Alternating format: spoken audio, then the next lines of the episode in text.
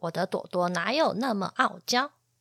用轻松的方式聊沟通的大小事。我是 Yoko，今天想跟大家聊我家的朵贵妃，就是那只白白又可爱的猫咪。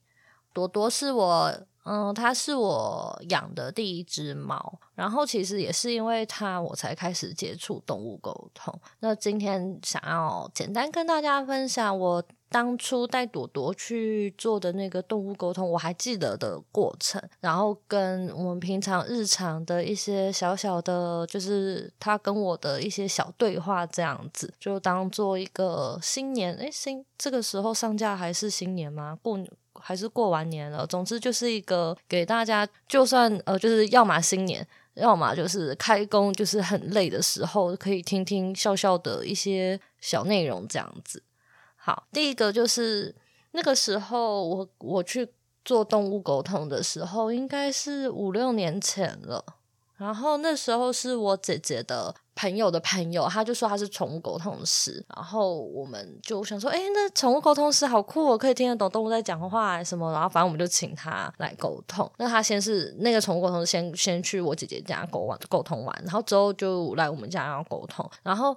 呃，我先前情提要一下，就是朵朵它是我大学的时候养的猫咪，所以它在我大学毕业之前呢，我们都一起都住在宿舍这样子。那是毕业之后我搬回家，朵朵就跟我一起回家，所以其实，在搬回家之前，它基本就是基本上它只跟我生活，那偶尔就是有朋友或男朋友这样子。然后回家之后的可能不到半年。那个就我就进行宠物沟通，然后那个宠物沟通师他是来家访的，他家访的时候就是因为沟通是妈妈付钱的，大家就一起听朵朵的那个沟通内容。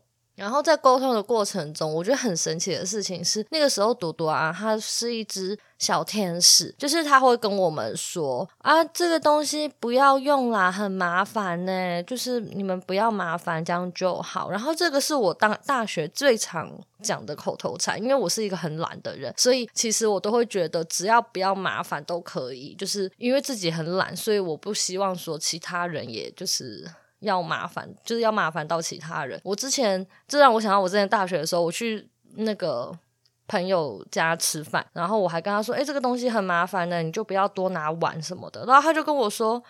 是他要洗碗，又不是我要洗碗，就是根本不用管这些东西，所以就你就知道我是一个非常怕麻烦，然后我的口头禅就是不要麻烦。然后那时候沟通的时候，沟通是他的翻译，他就一直说朵朵，就是因为有一些内容就说不要麻烦。那时候我就觉得天哪，他跟我好像哦。然后那时候他还，而且他那时候非常乖哦，他会跟我们说，因为那时候我们就问他说，你要有没有什么要买的啊？这猫抓板要不要买新的？然后怎么样的？他就说什么等到家里面的东西抓坏再买就好了，不要。乱花钱，我说天哪！我是养了一只天使猫，真是太乖了。然后里面这个整个沟通过程，我觉得最好笑的事情是，我搬回家之后，因为我都会有一些现金，然后放在家里面。然后我妈那时候就跟沟通是就反正就开玩笑，我们就好玩，就跟朵朵说什么：你要买东西的话，你要自己去工作赚钱。然后朵朵虽然好像前面聊起来很乖，结果她居然。就是跟沟通师讲，那沟通师直接翻译，他就说，他就说姐姐的钱放在书桌左边抽屉的第二格里面，然后当下你知道，全家人都知道我把钱放哪，重点是我的钱还真的就放在那边，那。我先贴心的提醒大家一下，不要以为每一个沟通都这么神奇。那是因为我家的猫它真的有在观察你把钱放在哪里。你不要听完这一集之后呢，就跑去问什么男朋友、女朋友的猫，然后问他说他把私房钱放在哪里，他可能不知道，所以就不要，拜托，绝对不要做这件事情。好，然后这是我觉得最有趣的、最神奇的一件事情。好，这是第一次沟通，那时候就好玩而已，然后想知道他在干嘛，他在想什么啊，这样子。然后再来第二次沟通是大概隔了半年吧。我们家的朵朵不知道为什么就在常常在家舔毛，然后毛都掉光了，然后长不出来，然后它的毛整个很粗糙，超丑的，丑爆了，然后。我带去看医生，医生就说可能是过敏什么的。我换了两三间医院，然后我就不知道该怎么办，因为医生都找不出原因。然后那就有医生是跟我说，你要不要就是呃先试试看，例如说换丁敏的饲料啊，然后环境整理过啊，如果都不行，我们再来验血看看。可是因为验血抽过敏原的费用非常高，医生不太建议。那我想说，哎，看了两三间都这样子，然后也没有办法，所以我又去预约沟通。我记得那个时候我印象还蛮深的。我是一个玻璃心，然后非常爱记仇人。我那时候真的是在我的 Facebook，我个人版面，我就讲了这件事情。我就说，哎，只能去找沟通师，然后怎么样的？哎，下面有一堆正义魔人啊，然后跑来跟我说什么，你应该先带去看病吧，找沟通师有用吗？不不不不，这边跟我讲这种话。我就是看了两三间医院之后，我才去看，就是找动物沟通师了，好吗？就是真的没有办法了。OK，回到正题。我们就要带带他去沟通，然后我是跟那个沟通师约面对面，但是就是带着照片去，那这还蛮尴尴尬的事。我们第一次去的时候，我们就要开始连线，我跟我妈一起，之后那沟通师就跟我说：“诶，朵朵好像心情不好。”然后他叫我问。呃，沟通是说，他叫我问你，你刚刚对他做了些什么事情？然后我就想说，我刚刚对他做了什么事情吗？然后我想很久，我想说，我哪有我有对他做什么事吗？然后呢，那个沟通师就说，可是他叫我问你，然后他说他真的很不高兴。之后我就想了一下，我想到啊，我出门前的时候，因为想说还有时间，然后现在也不知道干嘛，就很琐碎时间，我就把它拿来剪指甲。然后他朵朵大暴怒，他因为这样子，然后就心情很差。我花了沟通那个沟通是大概十分钟的时间，在跟朵朵道歉，然后请他讲话，但朵朵就死都不要。之后那个沟通就说他真的不愿意讲话，然后怎么样，然后就我们就只好再约隔天，就约改天。我那时候觉得就是对那个沟通是有点不好意思，就是花他这么多时间。然后好，第二次我们改时改期之后呢的第二次呢，我那一天出门前我还特地喂他吃肉泥，就是让他保持愉悦的心情，我才出门去沟通。然后之后出门去沟通的时候呢，嗯、呃，那天沟通就还蛮顺利的。那最主要就是想要知道说他为什么一直理毛，然后那个毛的事情，沟通还真的有帮助到我，因为朵朵他那时候就说，因为家里面的人常常在吵架。他说：“大家都很，大家的沟通模式是很激烈。他说他不知道该怎么跟我们相处，所以他也使用了一个很激烈的手段，然后在嗯试图跟我们沟通。然后确实那阵子我们家就是常常吵架。那之后我们就跟朵朵说：那你愿意帮，就是我让你剃嘛，就是帮你剃个毛，就是再把猫整理一下。然后我们家也尽量都不要再吵架了。而且因为那时候常常吵架，其实我回家老实说就是。”我真的不应该，我就是回家是敷衍摸朵朵那种，真的没什么在跟他互动。然后他其实，在沟通时沟通的过程中，也有聊到说，其实我就是好，我们好像都没有太关心他。然后这件事情沟通完之后，我们回家真的，你知道，我跟我妈就都是猫奴，我们就减少了家里面吵架的问题。然后回家也都会去认真的摸它，然后跟它玩。然后跟它摸一摸，聊一聊天，之后它的毛真的就是正常的长出来，而且就是变成非常健康的朵朵。所以我那我是在那个时候觉得动物沟通真的可以帮助到一些，就是真的你去看医生了，然后你真的没有用，你真的很想知道他心里面的状况的时候，我真的觉得可以帮助到我们，但前提是我们愿意改变，因为如果我跟我妈。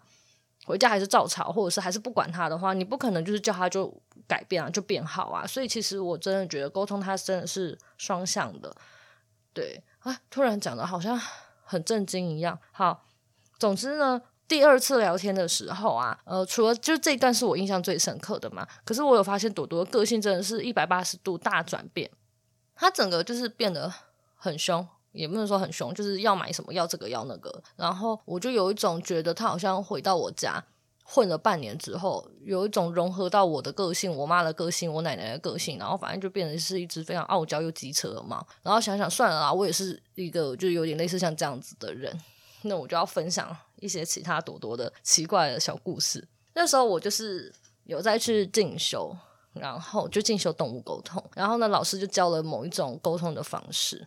那这个方式其实我我在以前就是也有在使用，我不知道它原来它就是一个技巧性。那那个时候练习的时候是练习家里面的猫，然后我就拿朵朵做练习嘛。然后练习的时候啊，我真的是接收到朵朵充满了好无聊、好无聊、好无聊、好无聊的讯号。诶，他的大脑啊，整天就是想着好无聊。然后这种是更可爱的是，因为我家除了朵朵之外，还有一只黑猫叫米西。朵朵居然在那边 OS 说太无聊了，要不要去打米西呢？要去打他吗？啊，还是不要打米西好了。要是打了他之后，我们家的人就是说我跟我先生，我们两个人就会骂他，所以他觉得还是不要做这件事情好了。然后就之后他还跑去，因为那天我朋友在我家的沙发上，然后朵朵还给我一个，他就是跑去客厅。然后坐坐在旁边，就趴着还是坐着在地板上，然后看着我的那个躺在沙发的朋友，然后看着他，然后有一种我现在在动物园观赏一只动物，然后他就一直看着他说：“为什么还不起床？为什么要一直睡觉呢？躺在那里到底要干嘛呢？真的好无聊哦。”然后我朋友就是在那边玩手机，可是从猫咪的视角，他觉得他就是在睡觉。真的是非常可爱，我之后才发现说，原来朵朵是一只脑袋就是闲不下来、很忙的猫咪。那这是它的第一个小故事，然后第二个小故事是有一次啊，我发现它是一只。很爱嫌人家小气的一只猫咪，这个是很久之前，就是有一次我好像跟我先生就说，诶，要不要喂他们吃罐头什么？然后我老公就跟我说，诶，他们昨天已经吃过了，所以今天不能吃，要明天才吃，怎么样的？之后我就跟朵朵说，诶，是他说的，今天没有东西可以吃哦。然后朵朵给我坐在那个电视柜上面，然后啊，他就坐着了，他就开始一直瞪，一直狂瞪我老公，他走到哪他就瞪到哪里去，然后我就想说他在干嘛？之后我就想说，好，我来听一下他到底在干嘛。朵朵居然给我坐，就是坐在床头，呃，不是床头啊，就是那个电视柜旁边。然后呢，他就一直 murmur，然后说：“小气鬼，小气鬼，好啊，都不要给我吃啊，你都不要给我吃啊！”然后就一直在念他，超可爱的。然后这个是他的就是小气鬼事件，这是第一个。然后这件事情因为太可爱了，他好几年前发生的事情。然后在前几个礼拜吧，就是我喂朵朵吃了肉，就有一天我忘记干嘛，然后我就喂他吃肉泥，我就喂了他吃肉泥之后。他就跟我说还要再吃一条，我就跟他说不行，你今天已经吃了一条了，接下来你要吃就是要吃，明天再喂你吃，你今天就吃一条，不要再多吃了。他就跟我说有什么关系吗？就今天再多吃一条啊，跟明天不是有什么差，就是有什么差？我就说对啦，是没有差，不过你就是明天才能吃，我们今天一天不要吃那么多。之后他居然真的给我。就是因为那时候是在房间产生的对话，他给我坐在床尾，然后就狂瞪我，猛瞪，然后一直说小气鬼，小气鬼，小气鬼，小气鬼。你知道他的那个怨念啊，极深深到就是你知道吗？连我老公在旁边，他都可以感受到朵朵就是在瞪我，然后呢，一脸就是你这个小气鬼，不给我吃，小气鬼。他疯狂诶，然后之后我就很不爽，我就说好啊，来啊，然后我就拿起手机说来啊，你现在继续骂我小气鬼啊，我现在拍你啊，我录影啊，然后他头就立刻转掉，偶包。在那边很坏，好，然后再分享其他的朵朵小故事。有一个就是我看到的，就是有一次朵朵啊，他自己就被纸袋的绳子卡住，然后他就吓到，然后就在那边乱飞，就在那边乱跳。你知道猫咪就是有病，然后他就直接跳到我的脚上，然后因为他那时候太紧张了，所以他的脚是伸爪子，然后他把我脚直接抓爆。就是那种流血的那一种，之后我就很不爽，因为真的很痛，痛到真的痛到不行，狂就是你知道流血那种感觉会留疤的那一种。我之后我就跟他说，你要跟我道歉。然后朵朵居然问我说，你你可以走路吗？我就想说，他问我可以走路吗？我就跟他说，当然还可以走路啊。朵朵立刻居然回我说，那就不用道歉，你又没有多严重。我超不爽，我就想说，我会痛啊，会走路。就代表不需要道歉吗？我就不会痛吗？可是我很痛啊！然后觉得之后我跟他讲说我会痛，然后他就已读不回我。请问这个小朋友是要怎么样教导呢？请大家留言告诉我。然后之后那几天我就一直念他说：“你这个家伙，你这个坏家伙，都不跟我道歉。”然后他死都不跟我，他是真的都不跟我道歉。然后还有啊，我在家真的是都一直被他霸凌。例如说有一次我跟他说借过我要工作，因为他躺在我的笔电上面。他居然跟我说：“你去别的地方工作。”不觉得学了沟通之后，一直听到这些内容，你会吐血吗？我就是那个标准的每天都想要吐血的人。然后还有什么啊？我想想啊，他还有说什么东西啊？还有一次啊，就是啊，他把东西把我桌上的东西打下来，然后因为我姓叶子的叶叶，然后我就很不爽。那时候因为太生气了，我就说：“叶朵朵，你又在干嘛？”我真的是这样打骂。就朵朵居然在那边，就是有一种呐喊的感觉，说我才不信耶，然后就拉长音。请问他到底要信什么东西？而且我重点不是他信什么东西，好不好？然后之后还有一个，就是也是荒谬诶。有一次我踢到猫抓板，我就很不爽，我就迁怒，我就跟他们说都是你们害的。然后朵朵就跟我说，又不是我们放在那边的，确实啊，不是猫咪放的。我就跟他说，可是要不是有你们，我还会买这些东西放在家里面吗？没有这些东西我会提到吗？然后朵朵居然一脸懒得管我，然后跟我说难说。我当时听到真的困惑，哎，我如果没有养猫，我到底为什么？他说难说到底什么意思？我傻眼，我真的超傻眼的。到底，然后之后我我之后还跑去问他，你说难说，那我不要养猫，我要这个，我要这个猫抓板，我要干嘛？你告诉我。然后他居然跟我说，你可能可能拿来抓脚底板吧？抓脚底板，我真的不懂哎，他到底哪来的神逻辑？猫抓板怎么抓脚底板？然后我超困惑，我就问他说，呃，请问是要怎么样抓脚底？用猫抓板抓脚底板？然后他跟我说，我又不是人，我怎么会知道？Hello，同学，既然你不是人，那你怎么可以讲出这种话？然后他就一副就是我不知道啊，干我屁事。好，你不觉得有这种猫真的是哭笑不得嘛？也许你们听了觉得很好笑，你知道吗？就是当事者在那边听到，真的快气死了。好啦，朵朵的小故事分享到这边。那如果你喜欢听到很多朵朵这种无聊的这种很琐碎，因为都一两句一两句，我们家。我平常不会开开关，就偶尔就跟他们聊聊天这样子。那想到觉得很有趣的话，我就会放在那个 IG 的现实动态上面。你们喜欢的话，你们可以追踪我的 IG，我的 IG 是那个 Yoko 的动物聊心频道。我们下一次再见喽。